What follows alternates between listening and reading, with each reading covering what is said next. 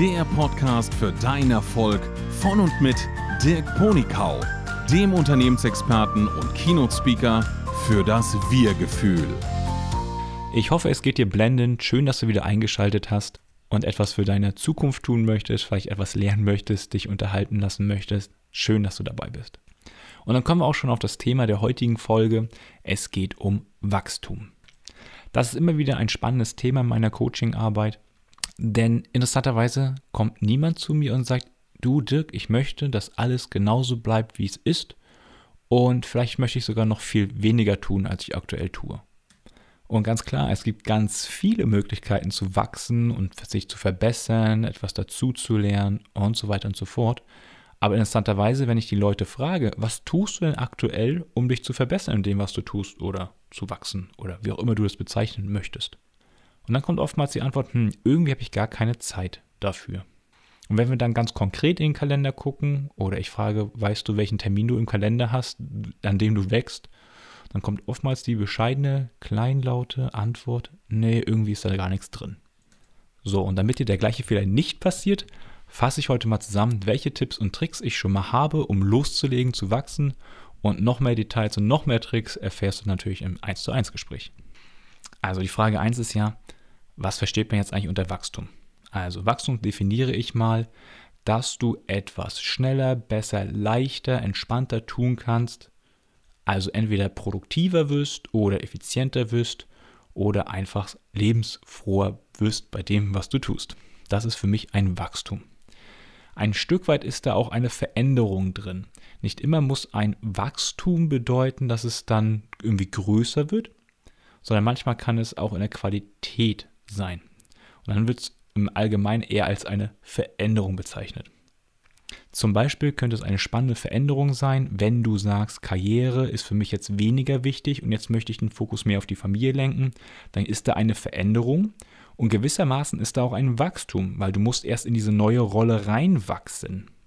Oder du warst bisher nur in Anführungsstrichen Mitarbeiter eines Unternehmens und jetzt bist du in eine Rolle gekommen oder möchtest in eine Rolle kommen, wo du vielleicht eine Verantwortung übernimmst, führende Verantwortung, Projektverantwortung oder ähnliches, dann ist das auch ein Wachstum.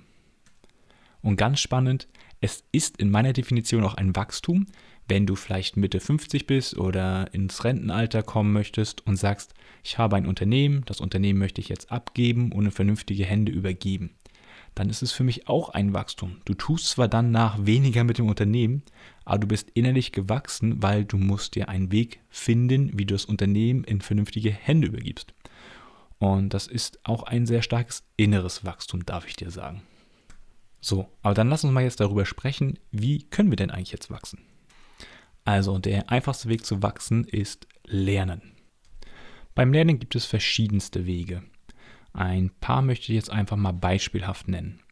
Ich glaube, der einfachste Weg zu lernen ist durch Beobachten. Also beobachten andere Menschen, wie sie das Problem lösen, wie sie an etwas herangehen und ahmen es dann nach. Das ist dann schon Schritt zwei, also der zweite Weg zu lernen. Einfach nachmachen, nachahmen, nachempfinden, was jemand anderes schon mal gemacht hat. Und wenn du etwas gerade umsetzt oder etwas machst, dann kann es natürlich auch dazu kommen, dass du scheiterst. Denn durch Scheitern lernen wir eigentlich am allermeisten. Weil dann weißt du schon mal, dieser Weg funktioniert nicht. Dann nutzt du hoffentlich die Zeit zum Reflektieren und findest einen anderen Weg, der es in Zukunft leichter, besser macht, das Ziel zu erreichen. Und sehr spannend, was, wo ich mich gerne mal erwische, ist durch Zuhören. Also manchmal ist der einfachste Weg, einem anderen Menschen zuzuhören, was er denn wirklich zu sagen hat und was er damit sagen möchte mit dem, was er oder sie sagt. Denn dadurch lernen wir eigentlich am meisten über unsere Umwelt. Insbesondere unsere eigenen blinden Flecken, nenne ich sie mal, weil die können wir ja selbst nicht sehen. Und deshalb brauchen wir den Blick von außen. So, nun fragst du wahrscheinlich, aber mache ich das nicht schon und wie kann ich das eigentlich noch verbessern? Ich habe für mich festgestellt, seitdem ich mir jeden Tag mindestens eine Stunde Zeit nehme, um etwas zu lernen, also bewusst zu lernen, ein Buch zu lesen, einen Vortrag anzuhören oder ähnliches, habe ich jeden Tag einen Lernerfolg und damit habe ich jeden Tag einen Fortschritt und wachse jeden Tag ein bisschen. Und vielleicht kennst du das Beispiel ja schon, wenn du jeden Tag ein Prozent wächst, dann würdest du im Laufe eines Jahres mindestens dich vervierfachen in deiner Qualität. Und das nur bei linearer Betrachtung. würde man die 1%-Regel als Progression nehmen, würde noch viel, viel mehr dabei rumkommen. Ein Hack, über den ich ganz selten spreche, den ich selbst anwende, ist, dass ich mir einmal in der Woche eins bis zwei Stunden blocke, wo ich aktiv nachdenke und reflektiere über das, was in der letzten Woche gelaufen ist. Ich nenne das die Weekly Story. Also ich schreibe mir auf, was habe ich erlebt, was war daran schön, was war daran gut, wo war ich vielleicht noch nicht ganz so gut, wie ich es gerne gehabt hätte und was lerne ich daraus und wie möchte ich in Zukunft mit den Situationen, die ich erlebt habe, umgehen, damit ich eben noch mehr von dem, was Schönes ins Leben hole und weniger von dem, was ich nicht mag. Und sehr spannend, vielleicht nochmal als Motivationsgedanke, seitdem ich bewusster lerne, also mir wirklich Zeit dafür nehme, steigt mein Einkommen und meine Lebensqualität und ich habe mehr Zeit für die Familie.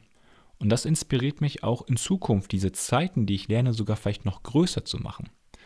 Und als ich diesen Gedanken kapiert habe, habe ich dann auch gehört, dass ein Warren Buffett angeblich acht Stunden am Tag liest, um sich weiterzubilden, bevor er dann Investmententscheidungen trifft.